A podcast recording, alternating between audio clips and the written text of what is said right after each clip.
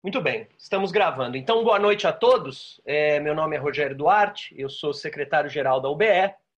É, a União Brasileira de Escritores foi fundada em 17 de janeiro de 1958 e sucedeu a Sociedade dos Escritores Brasileiros, que foi a primeira associação profissional de escritores, em 1942, fundada por Mário de Andrade. A UBE é hoje, portanto, a mais antiga entidade brasileira do gênero. É, seus objetivos são defesa da liberdade de expressão, defesa dos direitos autorais e demais direitos dos escritores e difusão da cultura e democratização do acesso à informação. É, a UBE teve em sua diretoria nomes do porte de Sérgio Buarque de Holanda, Antônio Cândido, Lígia Fagundes Teles, Renata Palottini, Ricardo Ramos, Dalmo de Abreu Dalari, Inácio de Loyola Brandão, entre muitos outros. O presidente atualmente é Ricardo Ramos Filho, que está aqui presente. Já já ele vai dar boa noite para todos. Podem se filiar ao UBE pelo site www.ube.org.br. Todos aqueles que se consideram escritores, que tenham livro escrito e publicado, e ou aqueles que publicam regularmente textos na internet. Também uh, aproveito para avisar que já se iniciaram as indicações que o público em geral pode fazer ao prêmio Jucapato. A, a UBE é, promove e administra anual e nacionalmente a eleição da personalidade a quem caberá o prêmio intelectual do ano, lhe conferindo o troféu Jucapato. É, o, o, regulamento está online também no site da UBE, é só procurar é, é, ube.org.br e encontrar na aba Jucapato. É, essas, essas indicações começaram hoje. Desde o início da quarentena, todas as terças-feiras às 19 horas, a UBE tem promovido estas entrevistas com escritores. Elas acontecem via Zoom, como estão acontecendo agora, e são transmitidas ao vivo pelo YouTube. Ficam disponíveis uh, no próprio YouTube, no Spotify e no Google Podcasts. O entrevistado e também aniversariante, a gente vai é, é, parabenizá-lo, é aniversariante hoje também, é, o entrevistado e também aniversariante de hoje é o escritor, dramaturgo e cineasta José Carlos Sibila, membro correspondente da Academia Brasil, da, desculpe, da Academia de Letras de São João da Boa Vista.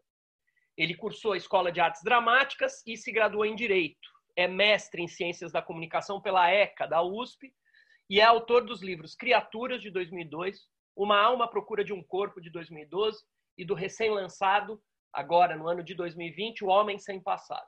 Além dessas obras, Sibila também é roteirista e diretor de TV e apresenta diariamente na Rádio USP o programa Mitologia Histórias Sagradas. Eu vou abrir o microfone do presidente Ricardo Ramos Filho, que também é, é, é o entrevistador de hoje, e vou abrir o microfone do nosso entrevistado, que é o José Carlos Sibila. O, o Ricardo se apresenta, dá as boas-vindas e já pode começar a entrevista. Só vou pedir para o Sibila, se você puder abrir o seu próprio microfone. Você consegue? Deve estar tá aparecendo aí na sua tela. Pronto, está aberto. Boa noite tá a todos. Boa noite, pessoal. É, é um prazer para mim estar novamente aqui, mais uma terça, mais uma entrevista, mais um entrevistado, uma pessoa que eu já conheço faz tempo, Sibila, uma pessoa de quem eu gosto muito Estou muito feliz de poder entrevistar hoje, deixando para ele o meu abraço carinhoso de parabéns. Né? É, coincidiu que ele está sendo entrevistado no, no, no dia do, do, aniversário. Né? Então, deixar o meu abraço para ele. Eu queria aproveitar também, eu estou vendo que, que o Nicodemos está presente, é um amigo muito querido, uma pessoa que com a pandemia já não vejo há muito tempo. Queria mandar um beijo para o Nicodemos. Um beijo, Nicodemos. Prazer em te ver aqui, viu? É, então vamos lá, Sibila. É, você, é, você é, um, é, é uma pessoa, vamos dizer, multimídia, né? Você é uma pessoa que, que, que é, escreve cinema é, e teatro, você é uma pessoa que escreve literatura, você é uma pessoa que escreve roteiro, é, dirige, dirigiu programas de televisão, trabalha em rádio, ou seja, em termos de comunicação, é, você é, tem uma atuação é, bastante diversificada. Você nasceu em São João da Boa Vista, é uma cidade que eu não conheço, mas que eu pressuponho que seja uma cidade pequena do interior. É, como começou é, o, o teu interesse? Começou pela literatura? Como, como foi assim? É, como despertou em você é, é, esse interesse pela arte de uma maneira geral? O que, que veio primeiro? Se foi o cinema, se foi a literatura, se foi ou se veio tudo junto? Como que foi isso? Como que você começou a prestar atenção é, nessas coisas todas? Boa noite, Ricardo, meu querido amigo. Boa noite, Rogério. Boa noite aos demais participantes.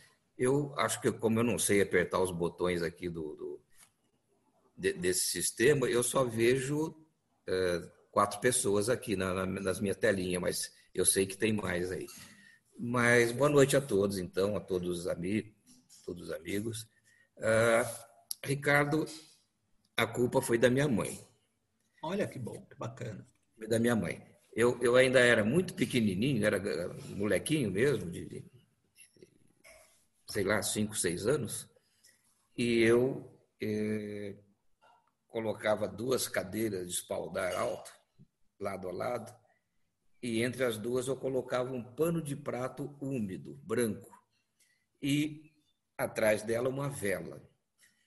Entre a vela e o pano de prato úmido, eh, eu fazia umas figurinhas com a mão e aquilo virava um cineminha. Aquilo me agradava muito e passou a agradar alguns vizinhos também que iam lá na minha casa, no porão da minha casa, assistir aquele cineminha de vela e pano de prata. Eu vi que estava começando em muita gente, eu comecei a cobrar.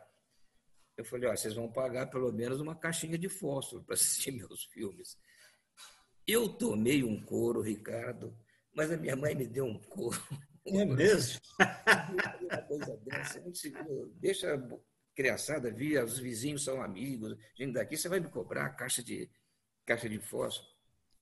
E aí começou assim, que eu comecei a fazer filme na casa dos outros, já que na minha casa minha mãe me batia, então se eu fizesse isso e cobrasse, eu fui fazer, fazer filme na casa do vizinho daqui, do vizinho Sublocou. E, e por aí foi. Mas é, logo aos 15 para 16 anos eu vim para São Paulo, é, onde sempre morei até 70 e 72, 73, quando fui embora para fui embora do Brasil. Uh, e aqui em São Paulo eu comecei a, a minha carreira como pretendente a escritora, a dramaturgo, na Escola de Arte Dramática, que na época era uma escola mantida pelo Rui Mesquita, do, do Estadão, e era uma escola particular, mas ela era gratuita. O Estadão, o Rui Mesquita bancava aquela escola. E ali se formaram atores, os grandes atores do teatro brasileiro, enfim, do cinema, da novela, da, da dramaturgia. E eu fazia ao mesmo tempo a escola de arte dramática fazia a FAP, a Faculdade de Comunicação, que eu acho que eu até esqueci de falar para vocês, da, da, da, Fundação Armando Alves Penteado, e, e fazia Direito no, no fim do mês. Uma escola, uma faculdade de Direito que me abriu as portas para ir lá no fim do mês, eu, então eu fiz essa escola de Direito no fim do mês e acabei me formando em Direito também, mas nunca, não fui nem registrar meu diploma. E, e assim eu fui indo na, na, na minha carreira, é, logo no início, no, no, nos meus primeiros anos da, da escola e da faculdade, eu fui trabalhar na TV Bandeirantes, junto com um grande diretor da época e escritor também chamado Júlio Lerner, que me levou para Bandeirantes fazer um programa ao vivo chamado Juventude com Prova. E aí comecei a escrever, comecei a dirigir eh, filmes, eh, teatro, eh, televisão. Eu, eu, eu fiz um, Bom, se eu tiver, se eu tiver indo atropelando muito, você vai me cortando aí, vai me perguntando, não, vocês aí. Vamos, vamos ouvindo, a gente está aqui para te e ouvir. aí, é, né, nessa, nessa interdependência dos suportes da literatura, do cinema, do teatro, do rádio, eu fiz a minha dissertação de mestrado que eu defendi em 87, lá na, na USP, na Universidade de São Paulo, que é, o título era exatamente esse, a interrelação dos meios. Como é que a literatura, e ainda na minha opinião isso é, vigora um pouco, como é que a literatura se dá tão bem com o cinema e se dá tão mal com o teatro? Né? Você vê poucas obras literárias de sucesso, de grande repercussão no mundo, que se tornaram boas peças de teatro. Não eh, são poucas, salvo Dostoiévski, alguma coisa, Molière, enfim, eh, alguma coisa, mas eu comecei a pensar, a refletir sobre isso. Por que, que a literatura é uma irmã gêmea do cinema e é um inimigo do teatro? E aí eu comecei a minha pesquisa na, na, na Universidade de São Paulo. Demorei cinco anos para fazer meu mestrado, porque na época, a USP só proporcionava as disciplinas durante o dia e eu trabalhava na TV Cultura durante o dia, então eu não tinha possibilidade de. Eu só podia fazer uma disciplina à noite, no semestre.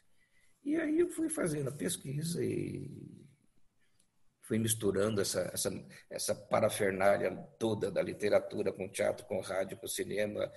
E com o circo, fiz um trabalho de circo fantástico uma vez, depois, se tiver oportunidade, gostaria de falar que foi um dos trabalhos que mais me agradaram é, de fazer, é que sem entender nada de circo, me dei muito bem com gente de circo, fazendo, escrevendo e, e dirigindo na TV Bandeirantes um programa chamado O Grande Circo, que eram é, protagonizados pelos últimos palhaços uh, de formação, realmente, de família circense, que era o Torresmo, o Pimentinha, o Pururuca, né? É o pai e filho, Torresmo e Pururuca, né? E... O Arrelia já tinha morrido? Oi? O Arrelia, o Arrelia já tinha morrido? Ah, já, já, já, já, já. O Arrelia já tinha morrido. Mas foi muito gozado, porque aí a gente começa a pensar na relação literatura e outro veículo e a televisão lá. É, ali então embolava, porque eram três: era literatura, televisão e circo. Né? Uhum. E aí eu comecei a fazer os roteiros dos programas, programas ao vivo, no sábado e gravado e repetia gravado no domingo.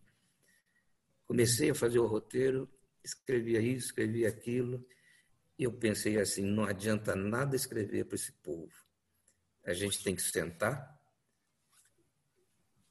trabalhar o, o, conteúdo do dia e deixar eles fazerem, porque eles não seguiam uma palavra da literatura, do roteiro. Nada, nada, nada, nada. Mas, improvisavam, improvisavam. Mas tudo, nem as deixas eles seguiam, não adiantava. E eles se davam tão bem, a relação deles era tão boa. E eram, era pai, filho, outro era tio, outro era avô, as fitas, todo o pessoal, o único que não era de circo era eu eu era de televisão, eles acharam que eu, sendo de televisão, poderia fazer circo. E deu certo, o programa foi legal.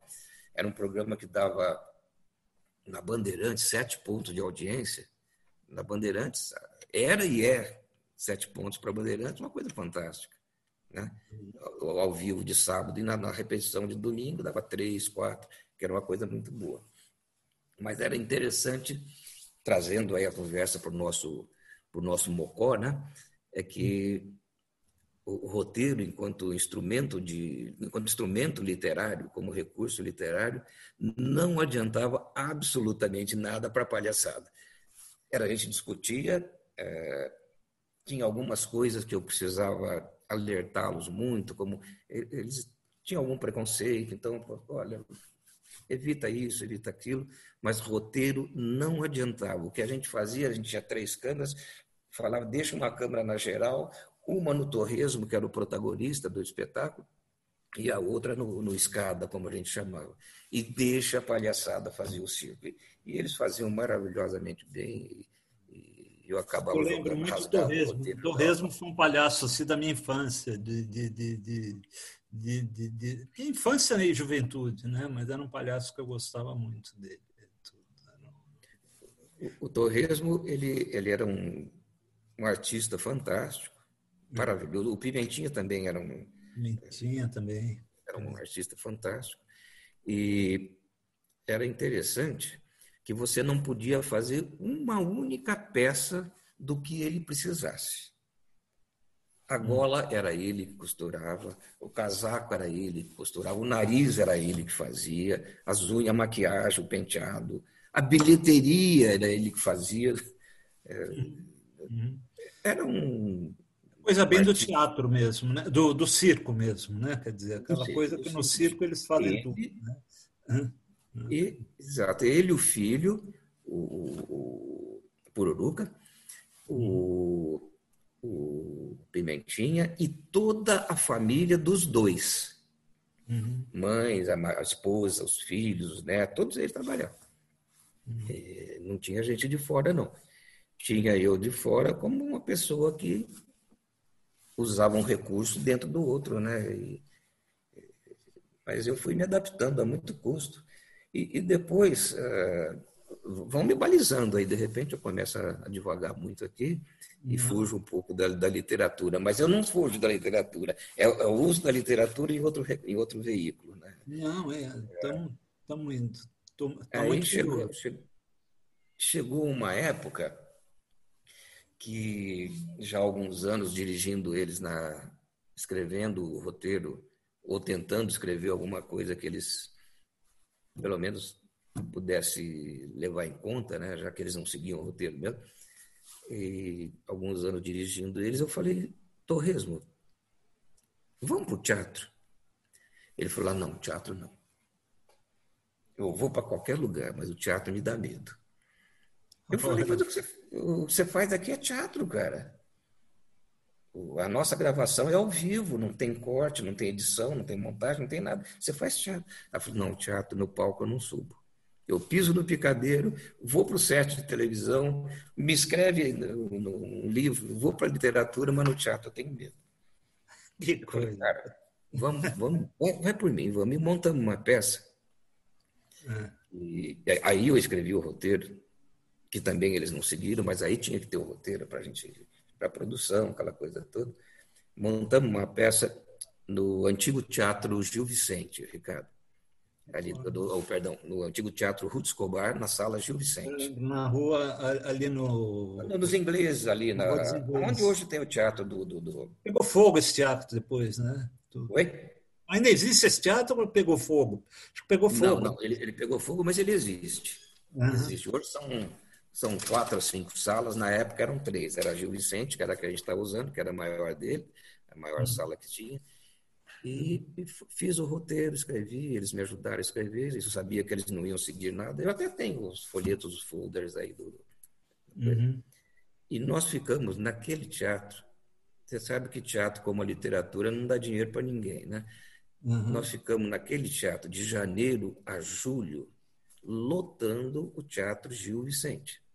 Olha que legal. Eu escrevi uma peça junto com eles, chamado Ai que Saudade do Circo, que conta a história do circo, é, uhum. é, vindo lá da, onde, do, do, país onde a gente estava falando que existe o, o, ditador que poderia receber o, o Entraub hoje, o, da Hungria.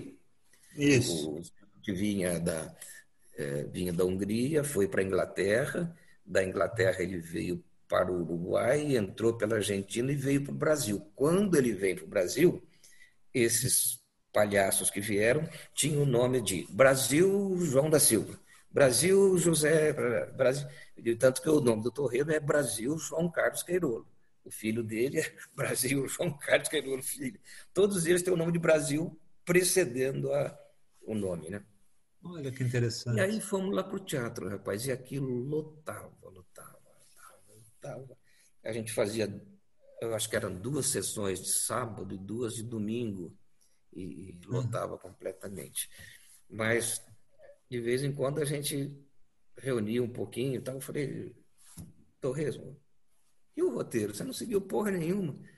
Eu falei, ah, não segui e não vou seguir. Fala aí, me dá as coisas gerais e tal. E, então era bom, porque, era bom porque cada dava para se assistir várias vezes, cada representação era uma era diferente. Mas você sabe, o, o, o Ricardo, né? Você está escrevendo aí um, romance, um você, você também é roteirista, né? Que você, você, você pelo menos as deixas finais para o outro personagem entrar na história, você precisa.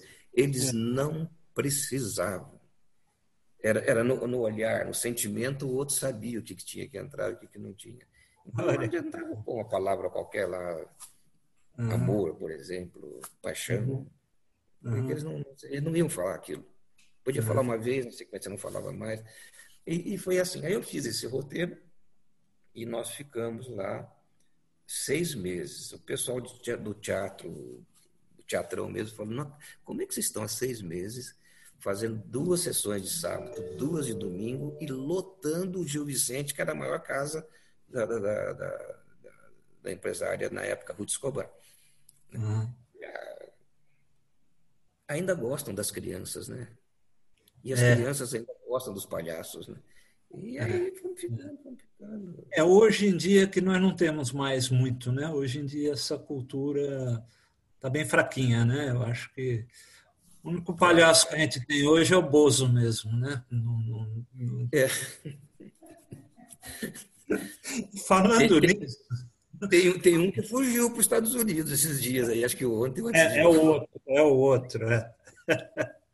Deixa eu te perguntar uma coisa. Você disse que na década de 70, 71, você foi embora do Brasil.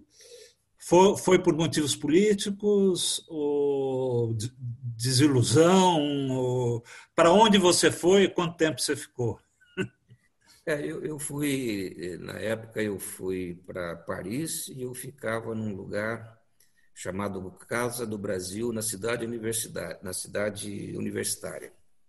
Tá. Que vocês conhecem, é uma, uma cidade universitária onde não tem universidade, só tem a casa dos universitários. Eu tá. fui para a Casa do Brasil, mas uh, era um. Não gosto muito de falar disso, mas eram momentos difíceis, né? Também lá para o Brasil era difícil.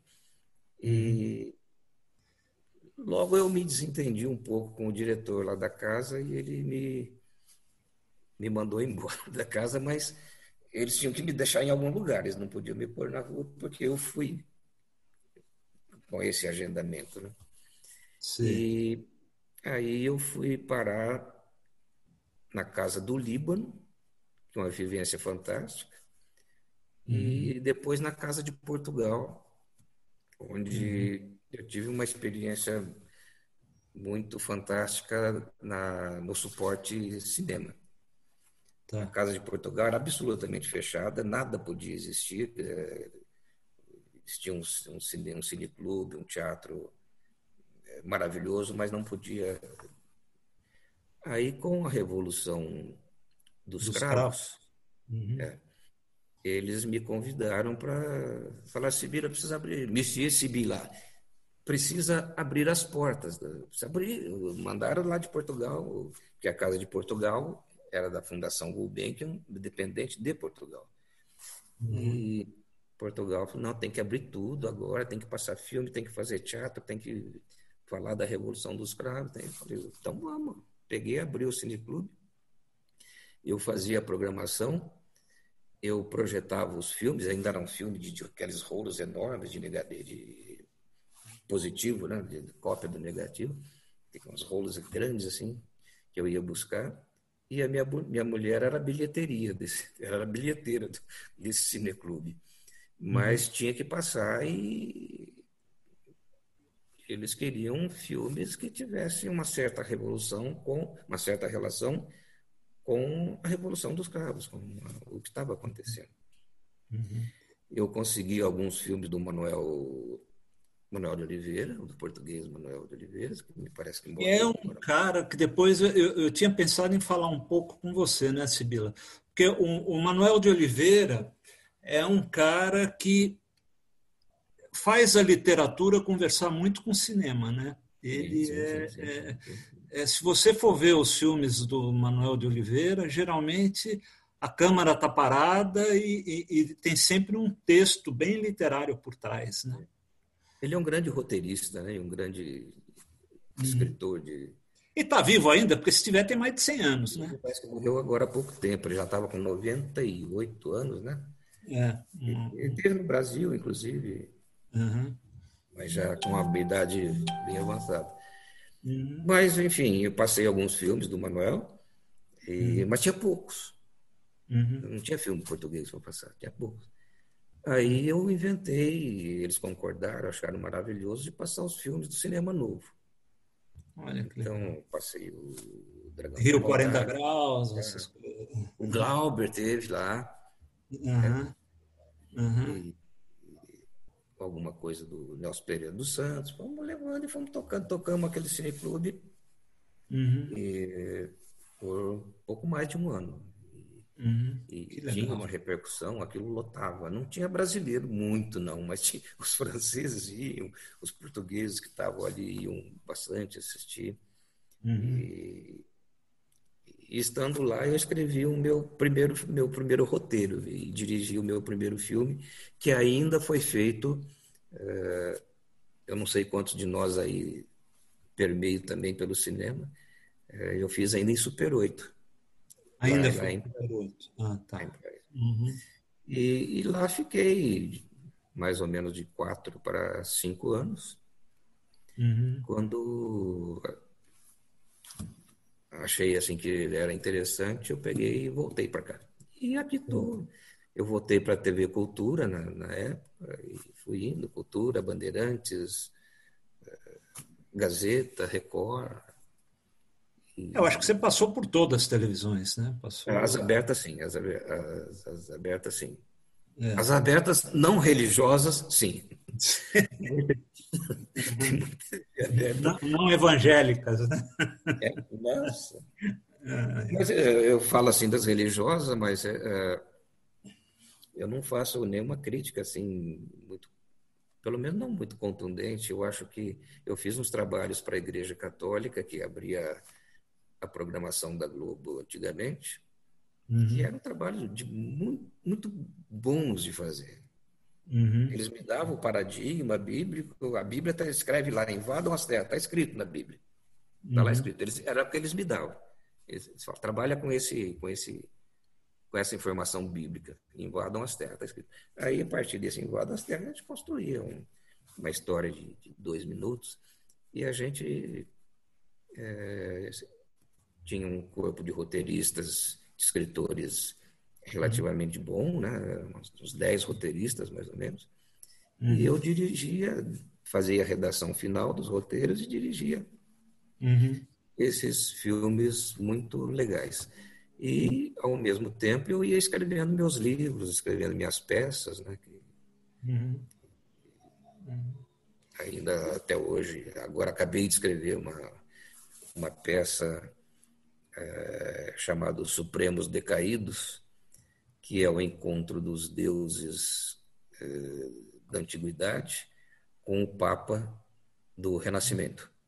Uhum. E nessa época do Renascimento eles vão se encontrar.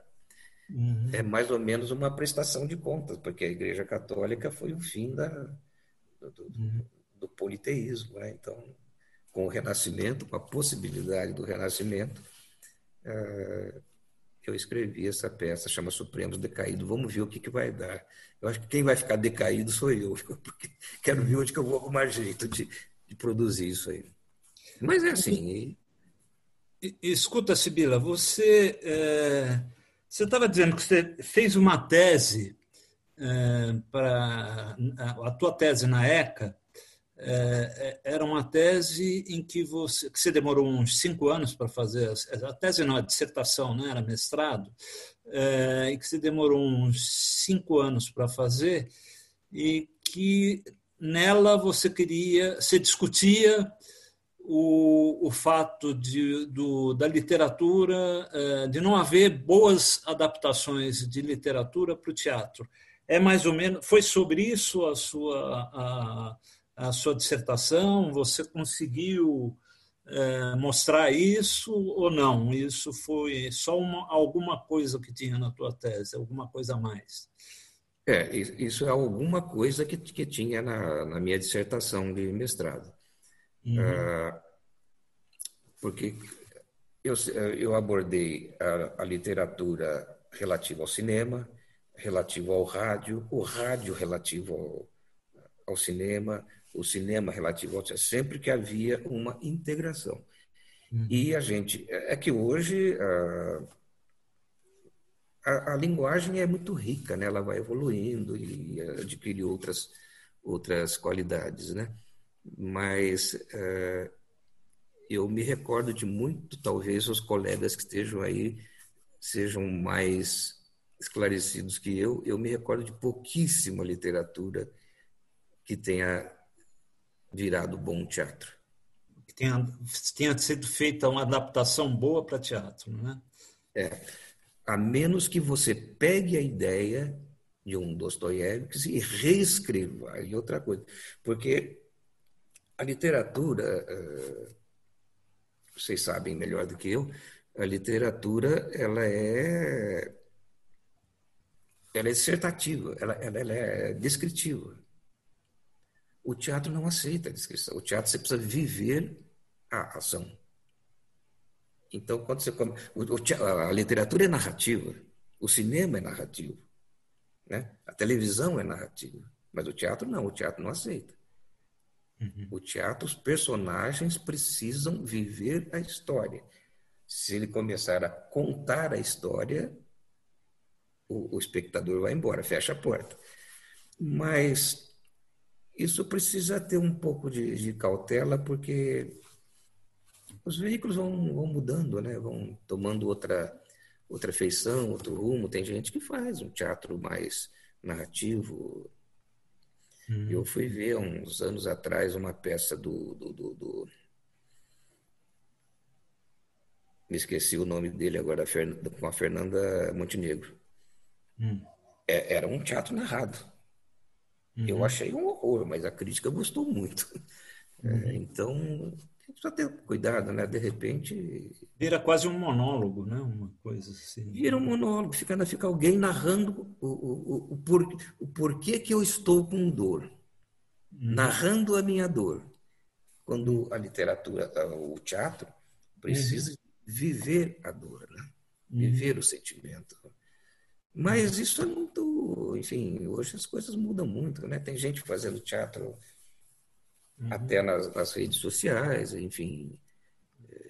E a gente tem que ir se adaptando às, às uhum. modernidades, né, Ricardo? Uhum. E eu, eu, tenho uma peça uhum. chamada Proteu. Eu ia Proteu. falar nisso agora. Ah, então, então, Porque então agora, tem, de vez em quando eu vou, eu vou. Você tem o, o, o Homem Sem Passado, é, é, que é, é, é, o teu último livro, é o livro que você publicou agora, não é? É, é o livro que eu publiquei agora. E é um livro baseado no mito de Proteu também, né?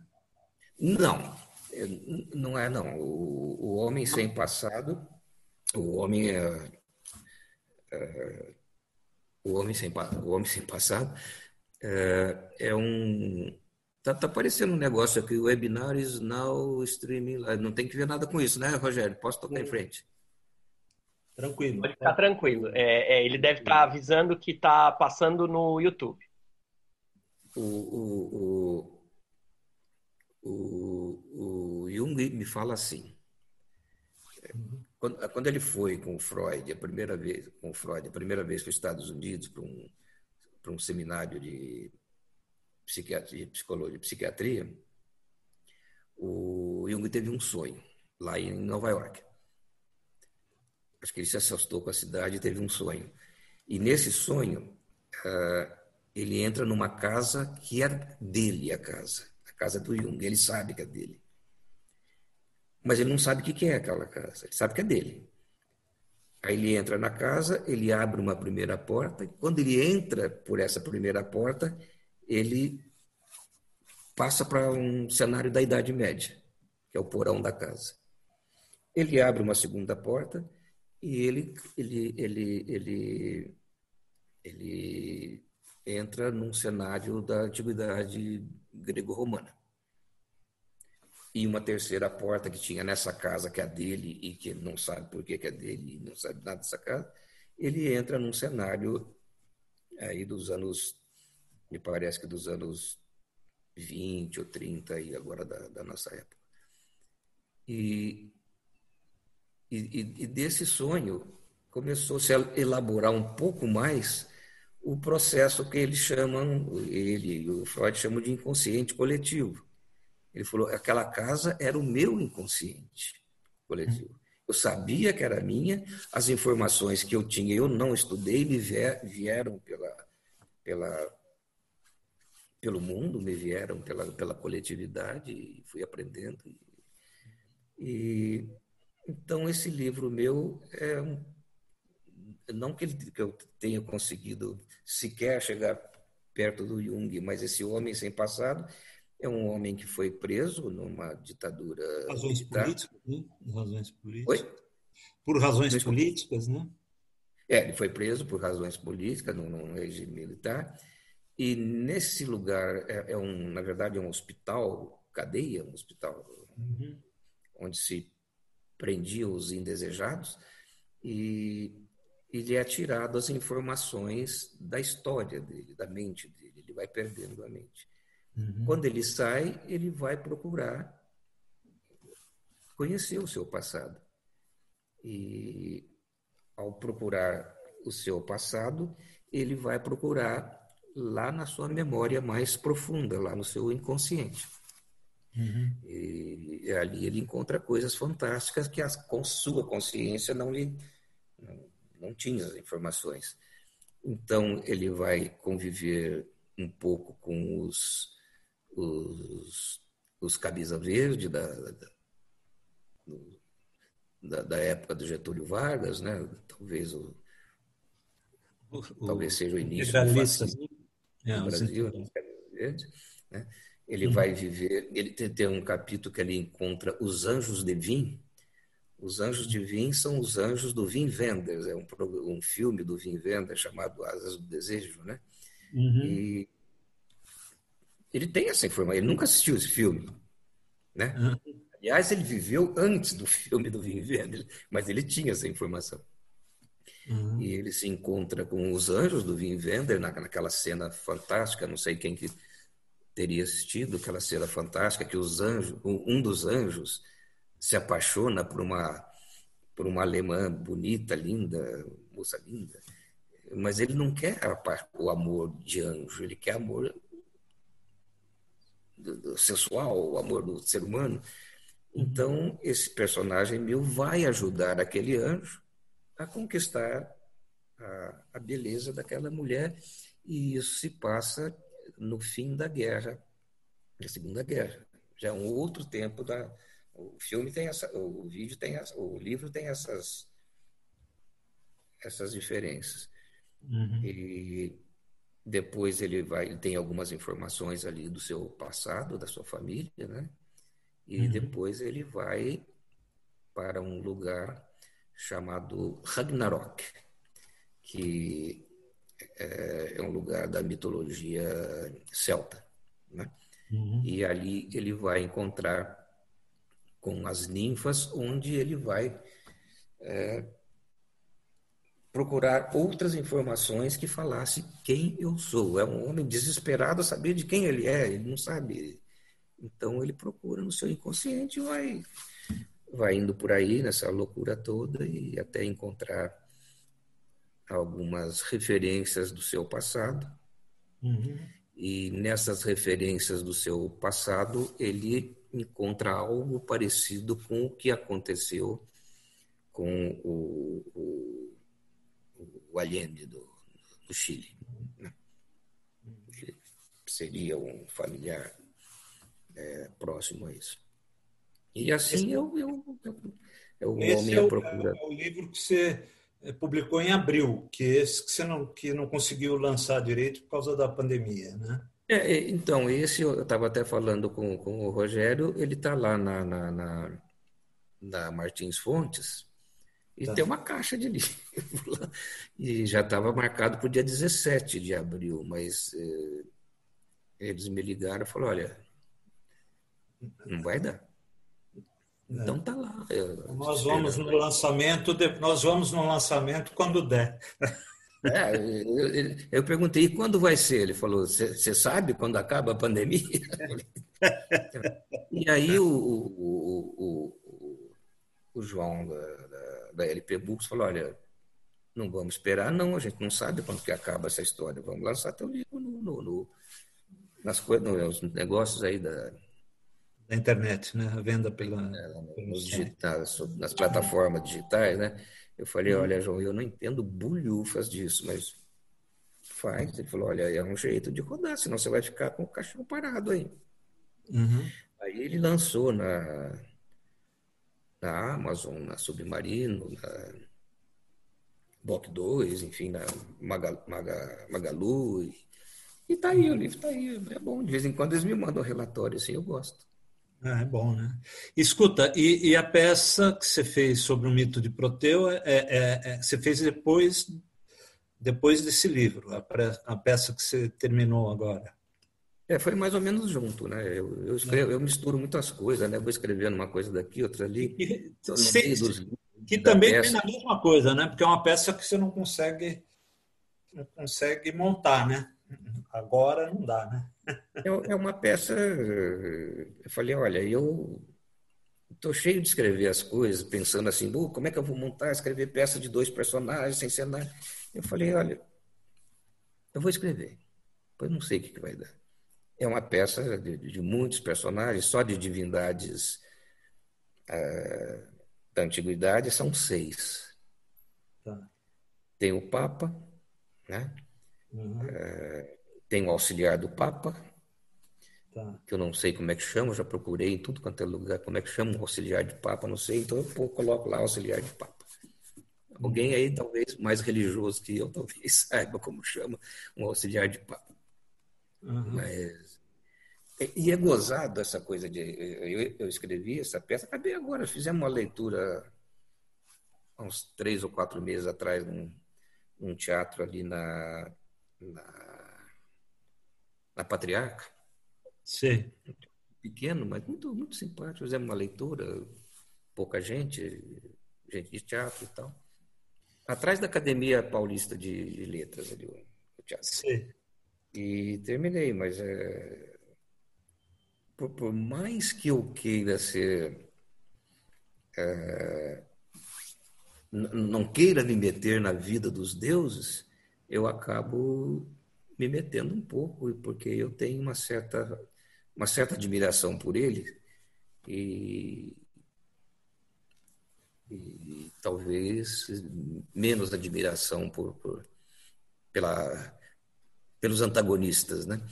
E o, o, Ricardo, posso, de... posso interromper um segundo? Opa! É, é, é, Sibila, se puder, já amarra com o teu programa sobre mitologia da USP, porque acho que dialoga com isso um pouquinho, não? É, eu ia falar sobre isso é, também. Essa tua admiração pela, pela mitologia. Da onde vem isso, o Sibila? Da onde vem essa admiração? Porque eu vou te dizer uma coisa. Eu fui uma criança e jovem apaixonado por mitologia. Eu, quando era menino, eu lia tudo sobre mitologia. Eu, eu sabia os deuses gregos, os deuses romanos, é, é, sabia Zeus é, é, Júpiter, Juno é Hera, eu sabia as equivalências todas, é, hoje eu não lembro mais, né? mas foi uma paixão que me nasceu de Monteiro Lobato, quando eu li os Doze Trabalhos de Hércules. Monteiro Lobato me passou, e aí eu comecei a pesquisar, comecei a pedir para o meu pai me trazer livro de mitologia, comecei a ler. Aonde veio, para onde, como começou em você? Porque vamos dizer, um cara como você que tem cerca de 300 programas gravados sobre mitologia, é um especialista em mitologia hoje. Eu acho que pouca gente hoje deve conhecer de mitologia o que você conhece. Da onde veio essa paixão? É, o, o, o, meu programa lá da Rádio USP chama Mitologia e Histórias Sagradas, com 300 programas já fechados, é, é o maior acervo radiofônico de mitologia da América Latina. Uhum. É, ele nasceu, se, se vocês me perdoem aí, não sei se posso falar, mas nasceu da filha da puta de uma professora da Escola de Arte Dramática. Ah, é. Ela me deu a Ilíada e a Odisseia para ler inteirinho e fazer análise sintática da, da, da Ilíada e a Odisseia. Eu xinguei tanto essa professora, mas xinguei. Eu tinha 16 anos quando entrei, eu era o aluno mais novo da, da IAD. Xinguei, xinguei, xinguei. E hoje eu, eu, eu infelizmente, ela morreu ano passado, mas hoje eu, eu, eu, eu dou graças a ela, né? Se eu, eu fiz análise sintática inteirinha do, da, da Ilíada e, Odisseia. E, uhum. e daí a gente vai vendo que a literatura começou um pouco ali. Né? Uhum. Até, até, até Homero, as histórias eram orais, contadas, né? eram orais. Né? E uhum. Homero pegou essas histórias, todas que não são dele, não tem a menor possibilidade de ser todas dele, e condensou nesse livro. Então, eu me, me, apaixonei muito por aqueles deuses, aqueles heróis, aquelas, aquelas heroínas que eu achava que eram lindas de morrer, aquelas divindades. E dali em diante eu fui e, não parei mais de ler sobre mitologia. Hoje eu tenho, eu, eu acho que, fora as, as bibliotecas públicas, acho que eu tenho o maior acervo de, de livros de, de mitologia pelo menos nas bibliotecas domésticas. Vai. E uhum. vou lendo, vou fazendo, até porque eu tenho que fazer seis roteiros de mitologia por semana. Então, eu estou escrevendo a peça é, Supremos Decaídos, estou escrevendo, escrevendo o livro O Homem Sem Passado, e estou escrevendo é, cinco, roteiros, cinco, roteiros, é, cinco roteiros semanais para chegar lá na terça-feira e, e, ter os cinco programas para gravar, né? Ah, você grava os programas na terça, são gravados? São gravados, são gravados. Eles são gravados e, e, o primeiro gravado entra no ar no dia seguinte, né? Então não, não tem como, como falhar. Mas e, e esse gosto pela mitologia, é que você vai estudando a mitologia, quem está estudando, vai ver que não tem como não conhecer a mitologia. Uhum. Eu termino sempre o programa falando assim: os mitos estão aí. Uhum. É questão de saber é, é, reanalisar os símbolos. Os mitos uhum. estão aí. Né? Uhum. Os maias, os mitos maias, que são fantásticos, nos contam a história de como aquela, como aquela civilização, de um dia para o outro, com uma invasão de, de, de, de, dos espanhóis, como acabou aquilo lá. Hoje você pega, vai fazer um turismo lá, você vê isso, aquilo, vê aquilo, mas a, a essência da, do, do, mito é, foi destruída mas eles estão presentes. E, inclusive, para nós, escritores, quando a gente está escrevendo, a gente usa muitos termos. Outro dia eu fiz um programa só de termos mitológicos que são usados na literatura, né? e a gente não sabe muito bem por quê. Palavras, né? Está falando palavras que a gente usa. Né? Palavras, palavras, sim, palavras. Uhum. Uhum. É, você... Ricardo, Oi.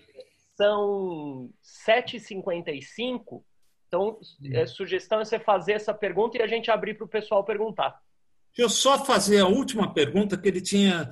É, ele disse que ele tinha uma história gostosa sobre mitologia para contar, que, que, que, que, que, que eu perguntasse isso depois. Que história é essa sobre mitologia que você tinha para contar para a gente?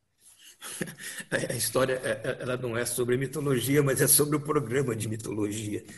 É. é. Recentemente, é, alguém aí da, da, dessa área de, de, informática entrou e, e, pegou alguns programas. É, hacker, né? Acho, sei lá. pegou alguns programas e nós tivemos que ficar é, uma semana, uma semana e meia fora, sem veicular um programa, porque não achavam onde estava o programa. Uhum.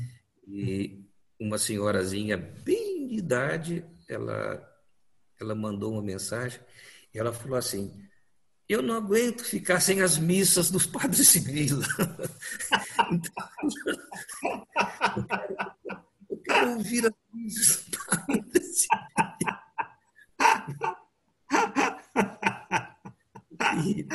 As missas do padre civis.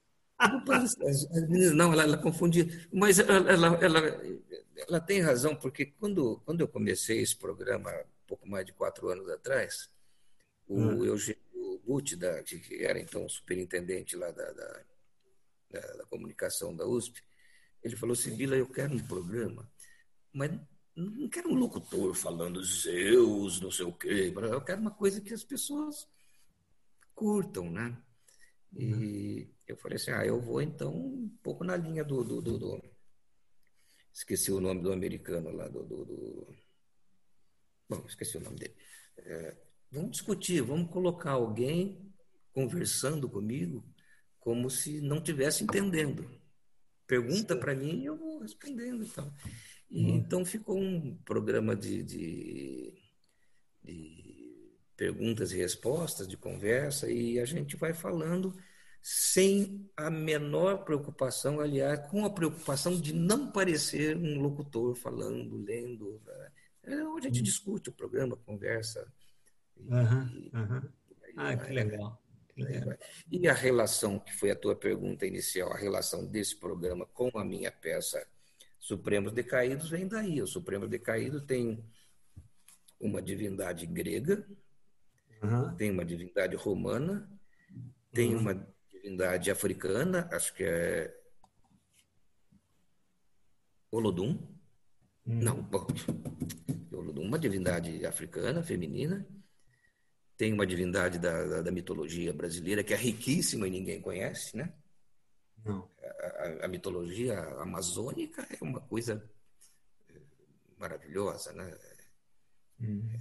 Outro dia uma, uma, uma empresa me ligou saber o que, que era o caiaque, porque ela tem um perfume chamado caiaque. Né? Uhum. Caiaque é uma divindade norte-americana, lá do, do, do, uhum. do, do Alasca. Uhum. Então, as divindades da, da, América, e particularmente da, da, da brasileira, é, a gente tem discutido pouco, né? Acho que a gente conhece muito pouco, né? Muito pouco. E você circula por todas essas mitologias, mitologia celta, mitologia celta, maia, mitologia egípcia, a, a, chinesa que é muito bonita, a brasileira é maravilhosa. Eu, eu, não sei se porque eu gosto muito do Brasil, mas se eu pudesse escolher, eu uhum. escolheria com mais mais virtuosa, vamos dizer assim, muito bonita. Mas todas as mitologias são. são brasileira é muito romântica, né? É muito. Elas são muito iguais. Né? Você pega a, a, mitologia das Amazonas brasileiras, elas uhum. são iguaizinhas, tanto na descrição física como no seu horror pelos homens, elas são iguaizinhas às Amazonas gregas. A característica de tantas brasileiras como as gregas é o ódio pelo homem, né? Uhum elas, elas não nos querem por perto. E, e na minha peça, então, essas mitologias que estão, esses mitos que estão ficaram congelados e que se descongelaram é, no Renascimento e pelo Renascimento, né? É, nessa época eles vão se encontrar com o, um papa, um papa síntese, não é nenhum papa qualquer defendido, mas um papo síntese, né? Para, opa, vamos, vamos conversar, como é que foi a nossa. Vamos fazer uma prestação de contas aqui. E por aí vai, né? Uhum. Legal. legal. Podemos uhum. abrir, Ricardo, para as perguntas? Vamos lá, vamos lá, vamos lá. Vamos lá. Vamos lá. Fernando Dezena, por favor. Pode você mesmo abrir seu microfone e fazer a pergunta. Parabéns pelo aniversário, cara. Obrigado, obrigado, Dezena. Depois você paga a cerveja e o bolo. Olha, aqui em Águas da Prata tem a branca pura. É, mas é a, é a, água do bosque lá, aquela branquinha. aquela não vale aniversário, não, aquela é de graça. Sibila, eu tenho uma curiosidade, cara. É, você é um é, é, multifunção, trabalha em, em várias, é, várias áreas e você é, disse que vai construindo a peça de teatro, vai fazendo um roteiro, vai escrevendo romance. A minha curiosidade é o seguinte: é, como você faz para coordenar tudo isso? É, principalmente quando a gente vai construir, isso é uma dificuldade pessoal minha. Quando você está construindo um personagem, é, principalmente se, se, se o, o, texto é um texto longo, é, se eu me distanciar muito desse personagem, eu, eu, vou demorar, eu vou demorar um tempo para e entrar no pique de novo a história para conseguir voltar ao ponto que eu parei, entendeu? Então, eu, eu tenho essa curiosidade de saber como é que você administra é, esses trabalhos é, é, de, de, áreas tão, tão diferentes aí dentro da literatura. Olha, Fernando, eu, eu tinha um, um tenho, ainda é um, talvez o meu amigo assim de, de base, né? quase um pai para mim, chamado Chico de Assis. e, Chico de Assis. e o Chico de Assis, é, nós ficamos junto lá no Teatro Arena, eu, 17 anos, ele muito mais, né? Ele é quase fundador do, do, do Arena e ficou lá até morrer. É, o Chico de Assis falava assim: a cena, enfim, a, o desenvolvimento da tua história não é quanto o personagem fala, é quanto a cena tem de vibração. A hora que acabou a vibração da cena, muda de qualidade, porque não adianta se querer falar mais do que a cena permite como, como, é, como vibração. A energia da cena acaba. O teu personagem pode continuar falando, mas ele vai. É, se, o Chico falava muito, o Chico de Assis, ele fica entrópico, fica chato. É falar por falar, é verborragia, como ele, como ele dizia. Né?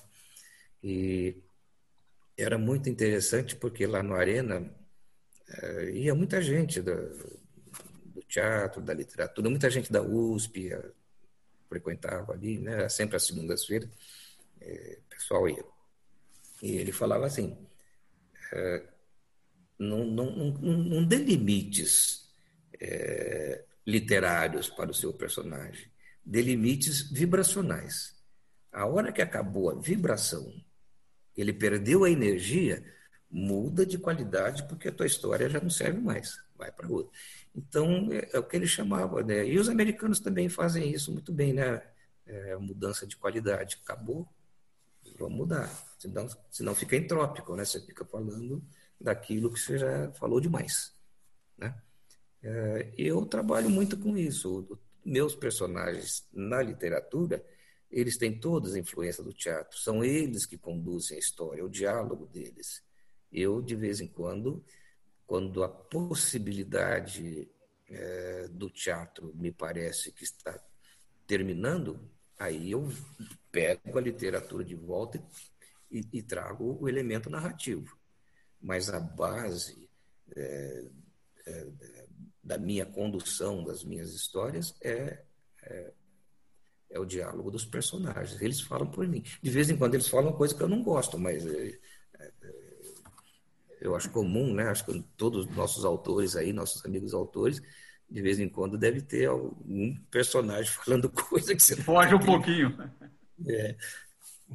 Eu não sei se eu te respondi, mas é, é, um pouco assim. Agora, se você pegar esses meus três livros, eu tenho um livro que o João Escortese que, que editou, é, é uma antologia. Esse também. Tem, tem uma antologia que saiu pela UBE também, acho que o ano retrasado, se não me engano. Todos eles têm essa característica do personagem ou os personagens conduzirem a história. Eu deixo eles falarem, ainda que às vezes eles falem o que eu não queira. Maravilha. Obrigado. Opa. Obrigado, Fernando, por estar sempre aqui com a gente. Obrigado pela pergunta. É, Ricardo Fernandes, sua vez.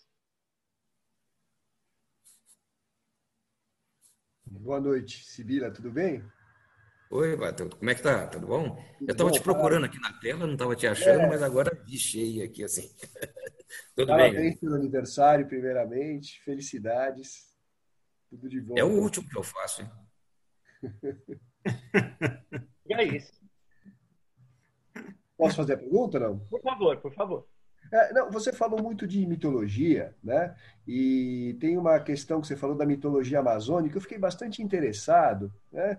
É, tem algum livro que você recomende para a gente entender um pouco melhor? Eu realmente não entendo nada né, da mitologia, para não dizer que né, nunca tive contato. Eu tive contato com uma história de um livrinho que eu li, chama Os, Os Nascimentos de São Paulo, que conta uma história de uma batalha de índios, enfim, e que depois é, é, tem uma, uma indiazinha que eles querem pegar as mulheres dos índios, eles protegem as mulheres, depois essa indiazinha ela sai pedindo pela Santa Cruz e tal, e aí a coisa se, né?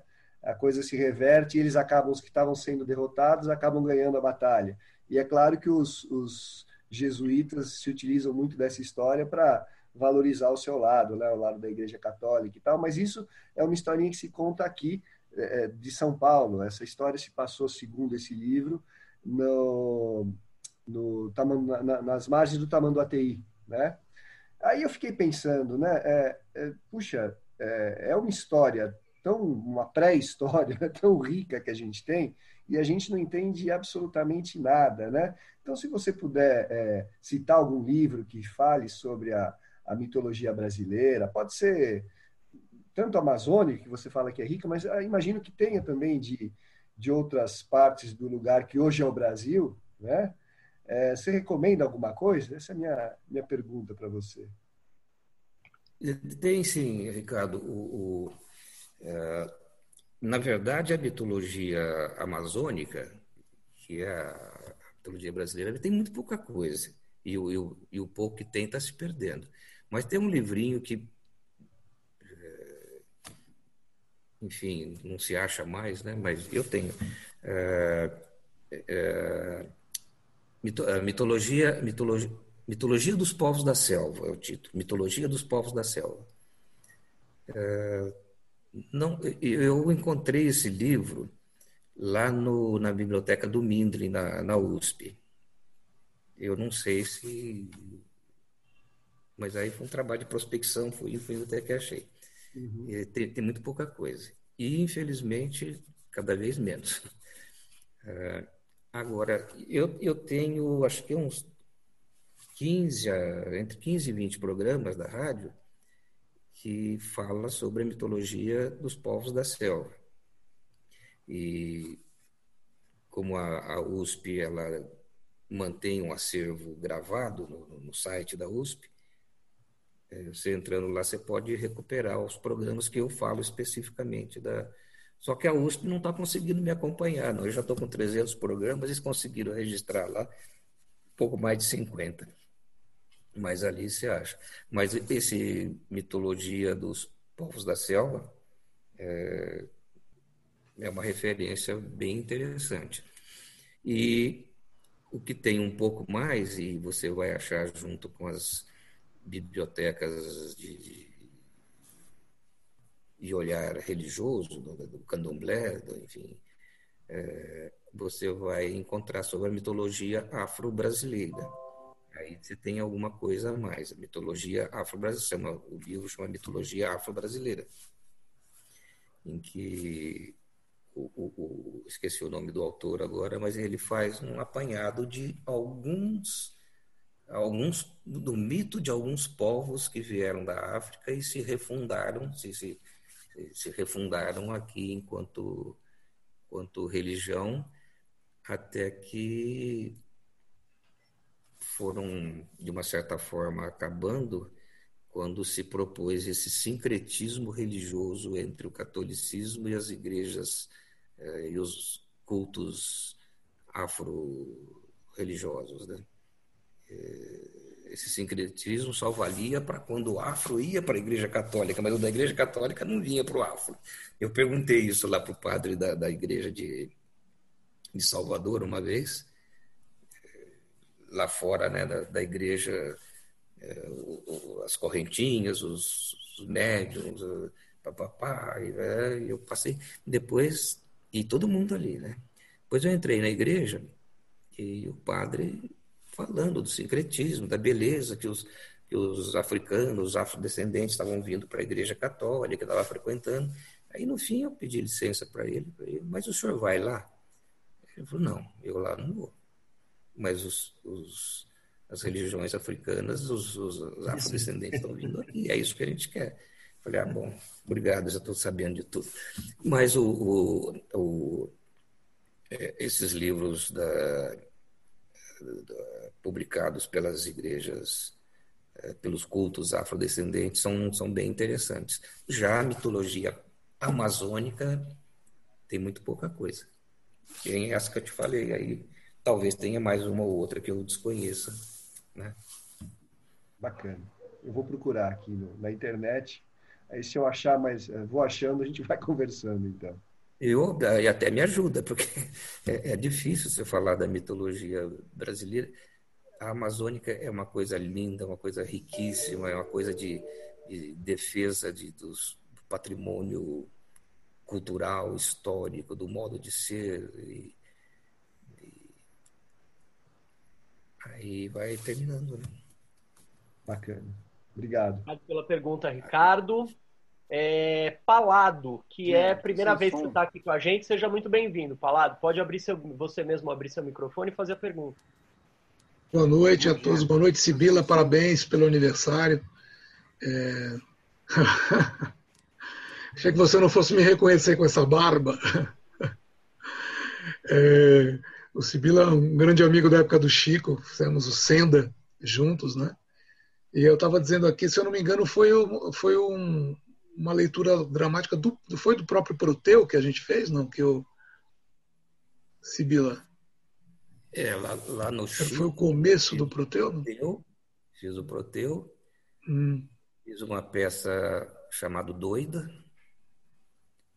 É, Teto de Lona, que foi uma peça uhum. encenada que foi bastante bem, mas quando você veio, ou seja, é mais recente que eu, né? Lá no, no Senda. É, eu já peguei o. Foi, foi, foi, o Proteu.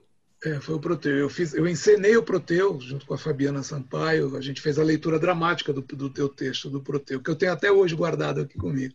Foi, foi. É verdade. E, e algumas coisas que você tocou aqui que eu estava pensando, você falou do, do, do do Torresmi e Pururuca, né? Eu lembro de ir assistir, eu não lembro se já era sobre a tua direção, na Praia Grande eles gravavam às vezes uns programas, eles tinham um estúdio lá. É... Não, não, a gente, a gente, gravava sempre no, no, estúdio da TV Bandeirantes, lá no Morumbi. Ah, é. Eu lembro de alguma coisa que eles faziam na Praia Grande, eu não lembro exatamente, eu era criança, muito pequeno, mas e também agora você falou falando a respeito de palhaço e de, de lendas brasileiras de, de, de, de mitologia, lembrei do Arrelia, né? O Arrelia tem uma coleção de livros que ele, ah, acho que tem um irmão meu que guarda até hoje isso que é, acho que são lendas do Brasil, alguma coisa o Arrelia contando essas histórias. Mas de qualquer maneira, desculpe, eu vou fazer a minha pergunta aqui. Foi muito bom te, te reencontrar aqui.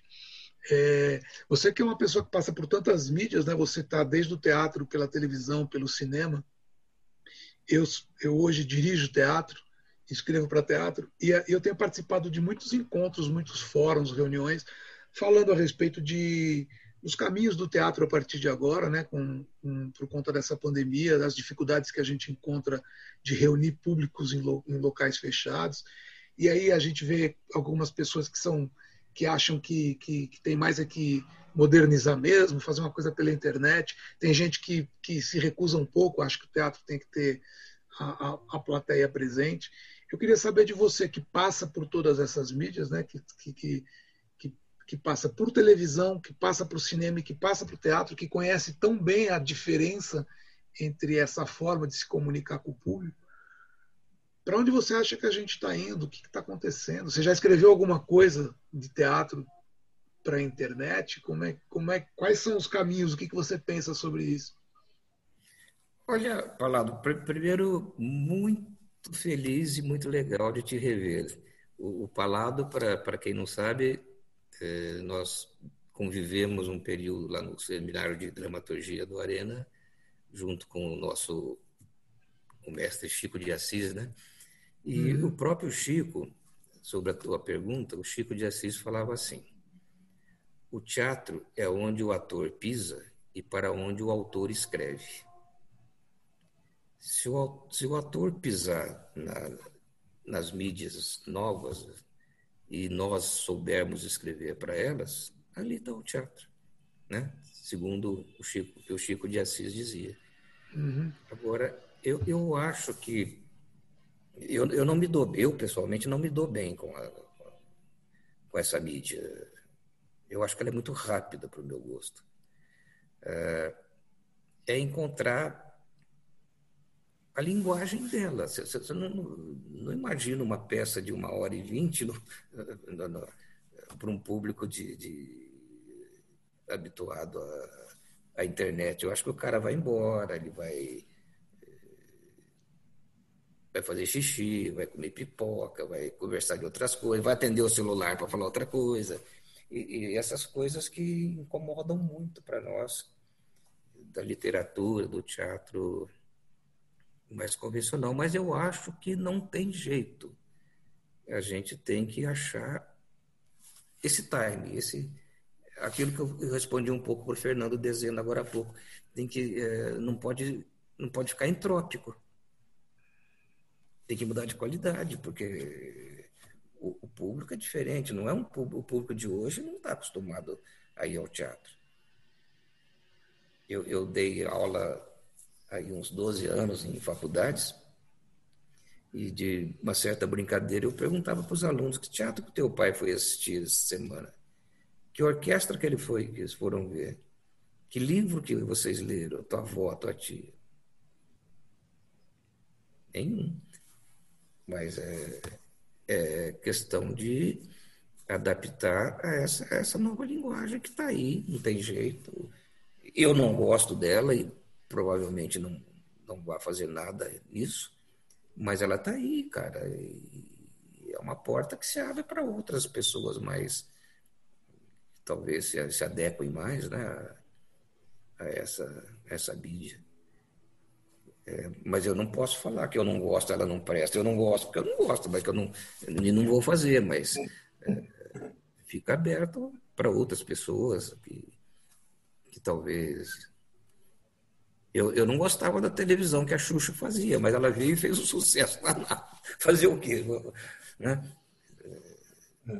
Eu acho que é, é ter percepção do ritmo dessa nova mídia e como é que o, quais são as possibilidades cognitivas do, do, do, do, do, do usuário dessa nova mídia.